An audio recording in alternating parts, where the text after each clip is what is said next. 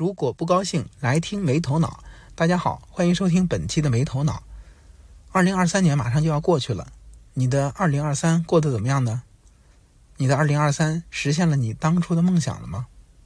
二零二三年可能对于很多人来讲都是具有非凡意义的一年，有的人实现了梦想，而有的人却跟自己和解了。那么我们今天对谈的嘉宾就是一位考了四次研究生，作为一个二幺幺重点院校毕业的考生，这四次考研他还冲击过清华大学。但是二零二三年，他决定跟自己和解，决定不再执着于考研了。那他到底经历了什么？他对未来又有什么样的期待？今天呢，我们就走进小宁同学，来听听他的故事。跟大家打个招呼吧。Hello，大家好，我然后我今年刚刚结束了我的第四次考研历程。啊，已经是第四次了。嗯，你能简单介绍一下你的本科的学校和你报考的学校吗？我的本科院校是中部某二幺幺，然后我报考的院校就是某中部九八五。就是相当于你的基础其实是挺好的，对吧？然后你报考的院校其实也是挺厉害的学校。对对对，我也了解了一下，你是以这种所谓的缺考的心态参加的这次考试，你能大概说一下这是一种什么样的心态吗？嗯，缺考的心态就是除了是因为嗯，我认为自己没有复习的很好这个原因之外，然后还有一个原因是因为我觉得现在就算是我能够考上，但是我去读研究生的性价比已经不高了。就是假设的情况是 Plan A，就是我能够考上研究生，我将会用三年的时间。然后去脱离社会，去读三年的研究生。等到我三年之后研究生毕业，我根本就不知道我会面临什么样的情况。然后出于的心态就是我对于未来的极度的不确定性。你觉得你前几次考跟你现在这次考，不管是从心态还是从各个方面有什么不同吗？嗯，第一次考肯定是就是大学的那次嘛，那个时候确实是呃。就是首先，我我我觉得有一些标签，我觉得我挺符合的。我是属于小镇做题家，然后我也是属于网上最近很火的那种家里的第一代大学生。然后对于我的一个职业规划是没有任何人进行指导过的，所以在大四毕业那年，就是面临着毕业的关卡，然后就是自己对未来没有什么想法。当时大家都在考研究生，就还有一个例子，就比如说当时我们我们当时大家都在考。教师资格证，所以跟风也就去考了一个教师资格证是一样的，就是对未对未来没有什么想法，然后基于呃自己从一个山东，然后考到了二幺幺，也还算基础可以，然后就抱着那种呃算是虚荣心理吧，也不知道算是对自己的过度自信，然后就报了当时特别热门门的那个清华大学的传媒专业，属于业界比较顶尖的学校了哈。呃，对对对，所以你后来是又换了学校了，是吧？呃，是的，是的，我后来换学校了。那你为什么又想着换学校，而不是说一直直到考上为止啊？后来是比较务实了吧，就是第一次考和之后考的心态是完全不一样的，就可能是因为所处的人生阶段是不一样的。第一次考是在学生时期没有任何压力的情况下，你那个时候你觉得未来是很光明的，然后你觉得你。嗯，一个挺好的学校，你的未来去向肯定是不错。然后也没有人跟你说未来你出了社会，你毕业之后你将会面临什么样的情况。当时就想的是，嗯，这个世界都是我的，有什么不可能的呢？就是觉得就是想要什么自己就去去去闯、去拼、去努力就可以了。但是工作之后你会发现，其实不是，有的时候这个世界真的是参差的，嗯，然后就变得更加务实了一点点。你能就是简单回顾一下你这四年来备考的心路历程吗？就是第一次考试是出于一个随大溜的心态，就是别人考我也考，因为之前当时那个时候一九年那个时候，我们的工作岗位其实还是挺多的，那个时候已经有选调生了，但是自己没有意识到，比如这个编制在未来可能对于你的生活有多么大的影响，也没有人给你去传传递过这方面的信息。我们那个时候，大家选择的更多的都是考研究生。之后没毕业，我就去了北京工作，然后跟大不多数人在北京所从事的一个互联网行业不一样的，就是因为他们做互联网行业接触的都是全部都是年轻人，但是我跟他们不一样的一点就是我做的是传统的出版行业，那传统的出版行业周围的同事就是属于呃很多年的北漂，然后或者是说比我年纪大一点点，然后我就在他们的身上看到了我未来的可能性。因为在去北京之前，我对于我的未来也是充满希望的，但是在看到了在北京已经待了那么多年的人，他们现在所处的生活状况，看到自己的结局，然后就呃离开了离离开了北京，就回到了山东这边。回到山东这边，就是相当于从一个大城市回到了一个小城市，然后就发现我找不到自己应该待的地方，我发现自己各方面都不适应，然后就觉得还是要出去，然后。于是就把那个研究生又给捡起来了，然后就呃，二零二一年的时候又考了一次，然后后来就是那个时候是也是在职考的嘛，然后没有准备充分，嗯，然后离分数线是差了一分，哎，差了一分还是几分来着？按照往年的情况，我其实那一年在出来分之后，我是可以。录到国家线之上的国家线在出来的那天下午，我记得特别清楚。我上午的时候，我还在找那种复试辅导机构，我刚把钱交了。下午出来国家线之后，然后我就直接跟那个人说：“我说你给我退费吧，我不够国家线，差了一分还是几分来着？就是暴涨了十分的那一年文科。”然后那一年之后呢，然后我仍然还是我一直都是在继续工作，然后就还是不甘心。就是第一次是随大溜，第二次是我觉得呃自己的状态不对，我需要再考出去。到了第三次、第四次，比如这两次，其实已经变成了内心的一种执念，就是我明就是。就是当时的，就是考了两，就是过了几年考了两次之后嘛，大家好，周围以前的同学很多都已经读了研究生了，然后你就会觉得自己的一个学历不如人家。其实你的本科当然要比要要要比之前的一些同学要好，但是你到了后来毕业之后，你会发现好多人通过考研去了一个比你学校更好的一个学校，然后你的内心就会有一种执念，就是觉得自己的学历就是感觉本科生不如研究生。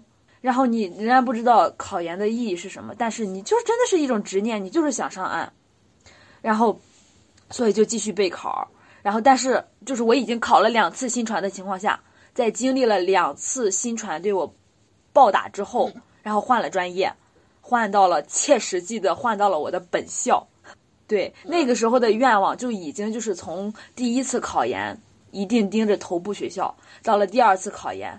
我选一个差不多一点的学校，到第三次考研，那个时候的愿望就是能够上岸本校就可以。所以我就跟我爸妈说：“我说其实这其实也算是我在自己给自己找罪受、找苦吃。”我妈前两天还说我说：“你说你下了班休息休息不好吗？你非得哼哧哼哧累得要死，跑到自习室，然后看书看到大半夜，然后休息也休息不好，然后身体身体也也因为呃休息不好而变变差或者怎么着的。”真的就是自己内心的一个执念过不去，然后到了这一次，今年为什么会发生这么大的转变？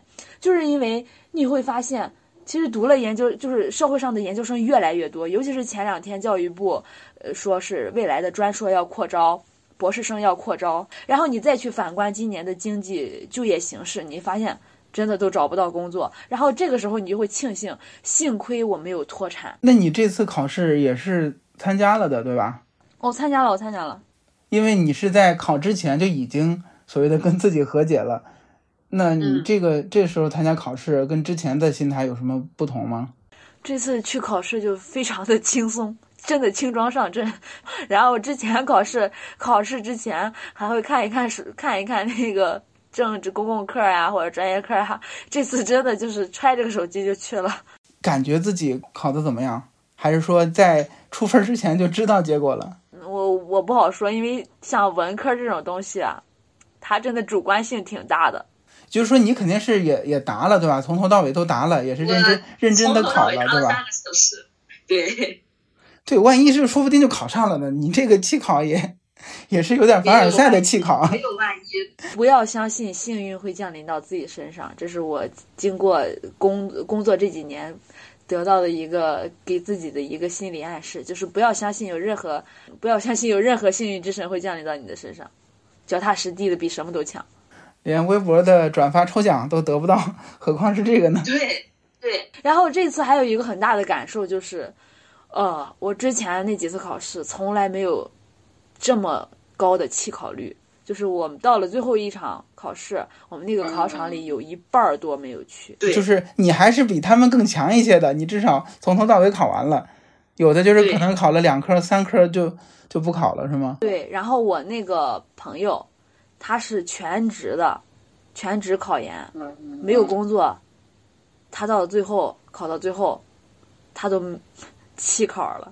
包括我看昨天这个考研弃考还上了热搜，就是可能就是是你从旁观者的角度来讲，其实对这种现象其实是有点不可理解的。就包括昨天那个上了热搜之后，下边我看评论里边有好多骂的，就说你明明就是没有努力，然后你还就是说弃考来博取大家的这种同情或者什么的。你能说一下这是什么心态吗？就是你分析为什么他都考完了两科，或者是他都考完了三科，他最后一科不去了呢？是一种绝对的失望吗？还是不是，是那种，因为因为就是前几年我们考研的时候，它战线不需要拉的这么长，我们可能九月份、十月份，我们那个时候很多同学才开始准备，但是这几年就是大家战线拉的越来越长。你去看网上，你去搜二五考研，你就会发现，就是在二四考研都还没有结束的时候，二五考研已经开始了。当然，我觉得这种战线拉的这么长，跟某些机构是也有很大的关系的。有的机构二六考研的群都建立起来了？是的，有很多考研机构，它建的是那种全程班，很早很早很早就把这个战线给拉开了。然后，但是现在考研呢，它现在有一个什么氛围？你准备的时间越久，好像你准备的就越充分，好像你就比别人学的越多。但其实不是这样的，就是你人人是会有大脑疲惫的，那你神经绷了那么紧，天天有人在你旁边学，你今天又没学，对不对？你明天还不学，对不对？那你那你要比你的竞争对手你要落下多少？你长期这么弦儿这么紧绷着，然后你考完一科之后，你发现你这科完了。那你那根弦儿就断了，就崩掉了，就崩溃了。我在网上，哎，不对，还是我在考研群里边看的，我忘记了。就是一个考研的人，然后他去考试，然后发现那个身份证不见了，然后那个老师说让让他找一找，然后然后那个人翻遍了全身没有找到，然后就毅然决然的就头也不回的就走了。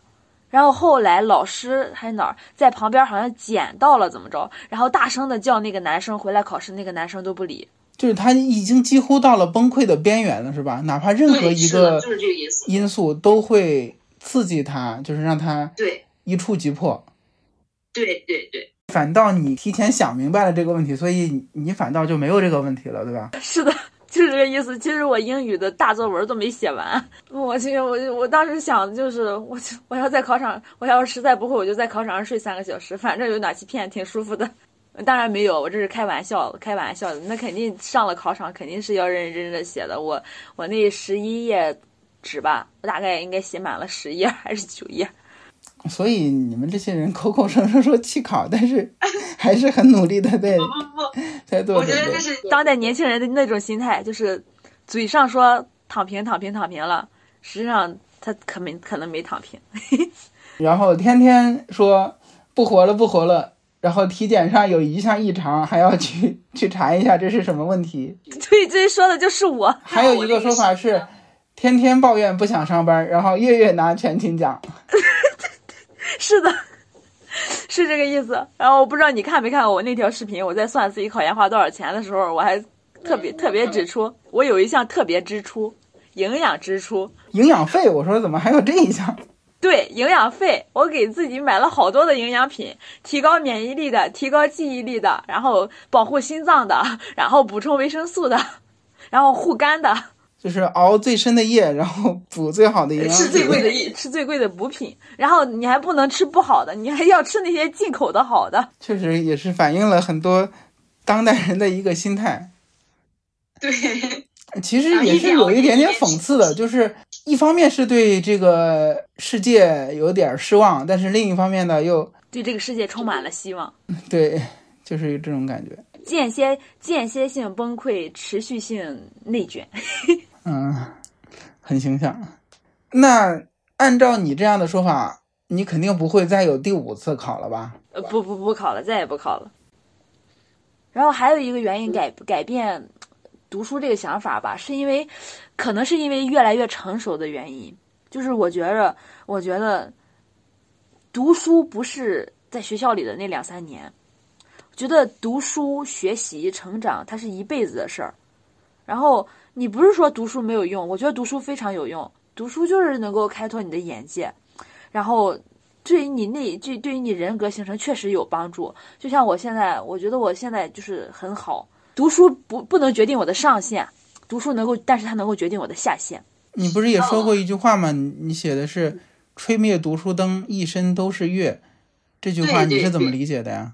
这是我在备考的时候的一些感受吧，就是因为我是在自习室里边去备考嘛，然后有的时候嗯到了后期的时候压力很紧张，我有的时候可能凌晨两三点回家，然后然后你走在那个点儿就已经没有人了，然后那个点儿真的天上只有月亮与我陪伴，然后周围也没有任何声音。我本来是一个特别怕黑的人，但是备考那段时间，有时候晚上晚很晚回家，我又一一点儿都没有觉得害怕，就是那种内心的富足感是其他东西给不了我的。这个可能只有真正经历过的人，可能才能够体会，才能够去理解。对对，就是我现在已经由刚开始步入社会那种迷茫，然后就是，然后也比较容易受打击吧，然后到了现在，就是慢慢的建立起自己一个，我觉得自己的精神内核是要比以前强大很多的，就是现在能够给自己的世界建立一个屏蔽线。就是我能够去隔绝外界的一些东西了，我不会因为说，哎，你觉得我不好，我就是不好；那你觉得我很失败，我就是失败。我已经就是不在意那些东西，已经慢慢的不在意那些外界对我的看法了。所以以前我觉得你考好几次研究生是一件很丢人的事儿，但是呃，我发到小红书上，然后发现有那么多人跟我一样，然后当你去表达了自己的这些内心之后，你会发现你并不会觉得这是一个羞耻，它都是你过去的经历带给你的财富。就是不管我们有没有获得这种所谓的世俗意义上的成功，只要我们经历过，那就是自己的独一无二的成长。对对，那就是财富。对，所以，所我之前确实是没有多少人知道我考过清华的，但是我现在觉得，就算别人知道了又怎么样？我以我至少我有那个胆量，至少我敢去考，至少我去报名了，至少我去考了，至少我去我去坐在考场里了。你敢吗？我有这种勇气，你有吗？那你这几年的备考，就是咱先不说最后的结果能不能考上，但是你是不是也有一些收获？能说说吗？收获很多吧，就是真的就是我觉得，像这种像学习备考这种孤独的事情，你真的就是在不断的跟自己去沟通，跟自己去把自己的情绪给排解掉，然后变得越来越强大。从一开始，你真的可能会复习着复习着，觉得读不进去，你会难受到想哭。我今年真的有几次难受到想哭。但是后来就慢慢的、慢慢的，在这个过程中，你会学的越来越多。你先不说你能不能够达到你报考的院校的要求，但是你学的越来越多，然后你真的就是那种内心被丰富，然后我觉得就就是变强大了很多很多。这个过程就是一个淬淬炼的一个过程吧，我觉得。就是通过这几次的考试，就让自己第一是更加清晰的认识到了自己，第二就是让自己的内心也变得更加强大了。对，还有一个，还有一个就是就是对对自己思维的一个拓展，就是你通过这几年的经历，其实你认识了很多的人，然后你也你也你也你也经历了很多东西，然后你就会摆脱了一些自己以前的一些思维怪圈。以前你就觉得，哎，这个事儿不成，它就是不成，那你就是失败了。我现在觉得我不呀，我只要在这个过程中我学习到了东西，我去享受这个过程就好了，我不去在乎那个结果了。嗯，就是过程其实也是有很大的价值的。你觉得现在考研还是还是一条比较好的出路，或者说考研是我们能够让自己跃迁的一个唯一的出路吗？我之前也没有认为考研是跃迁的一个出路，我之前只是觉着，呃，可能自己的学术知识不够，然后想继续学习。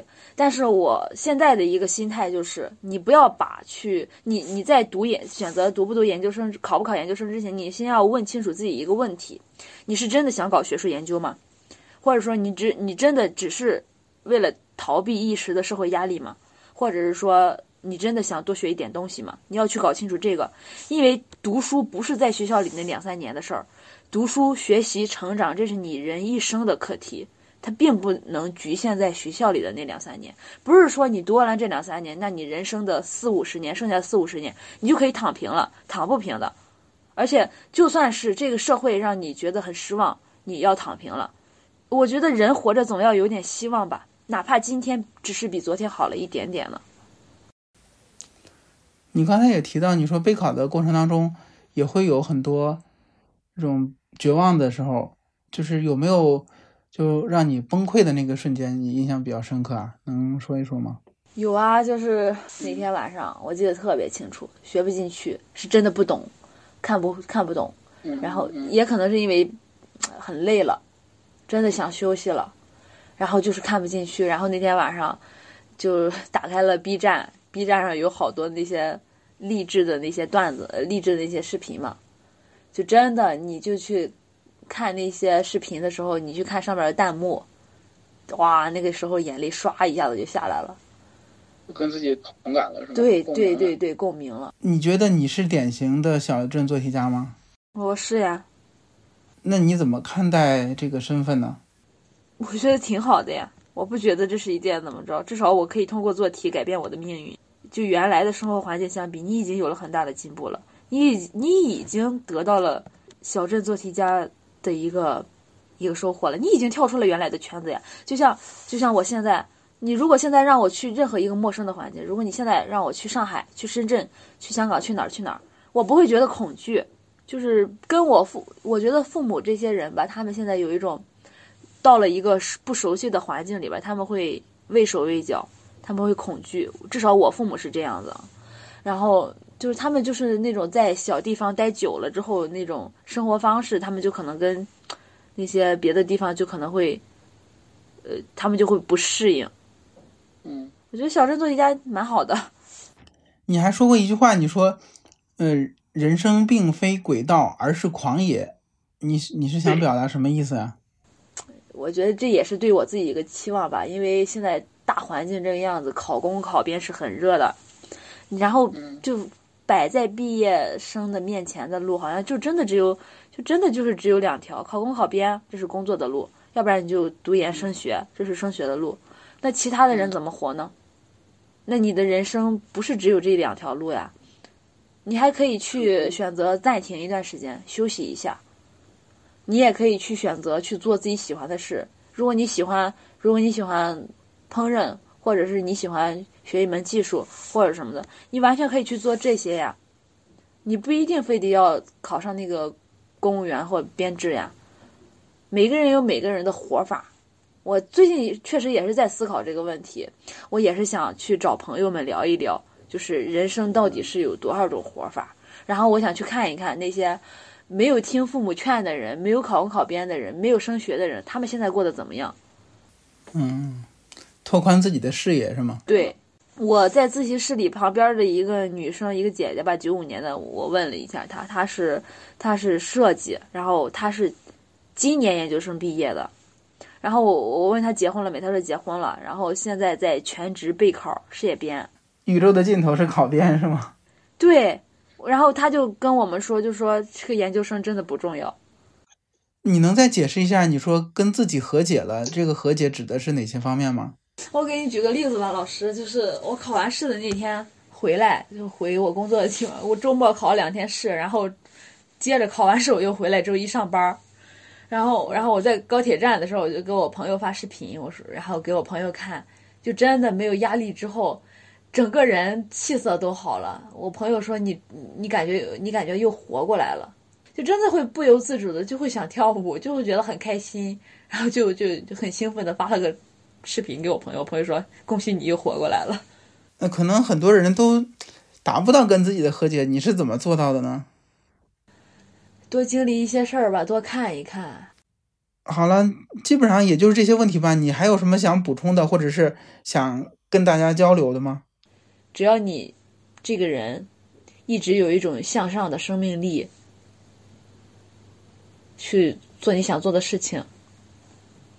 我觉得，等到有一天你真的到了生命的尽头，你再去评价自己的一生，去告诉自己，我这一生没有白活，我觉得就可以了。要不我们今天就先聊到这儿，大家有什么想进一步交流的，也可以在评论区留言。希望大家能够找到自己的活法，就是我们能够遇见更好的自己。好了，那我们这期节目就到这儿吧，感谢大家，拜拜，拜拜。好了，以上就是今天的节目。当然，我们在对谈中还聊到了许多话题，限于节目时长和一些其他的原因，没有全部为大家放送。听了今天的节目，你有什么想法？有什么想说的？欢迎留言。最后送上小宁为大家推荐的歌曲《直到世界尽头》。也欢迎你在小宇宙、苹果 Podcast、网易云音乐、QQ 音乐、喜马拉雅等音频平台订阅我们的节目。欢迎在评论区留言交流。无论你是正在考研，或者是已经考研，或者是放弃考研的，希望大家都能有一个光明的未来。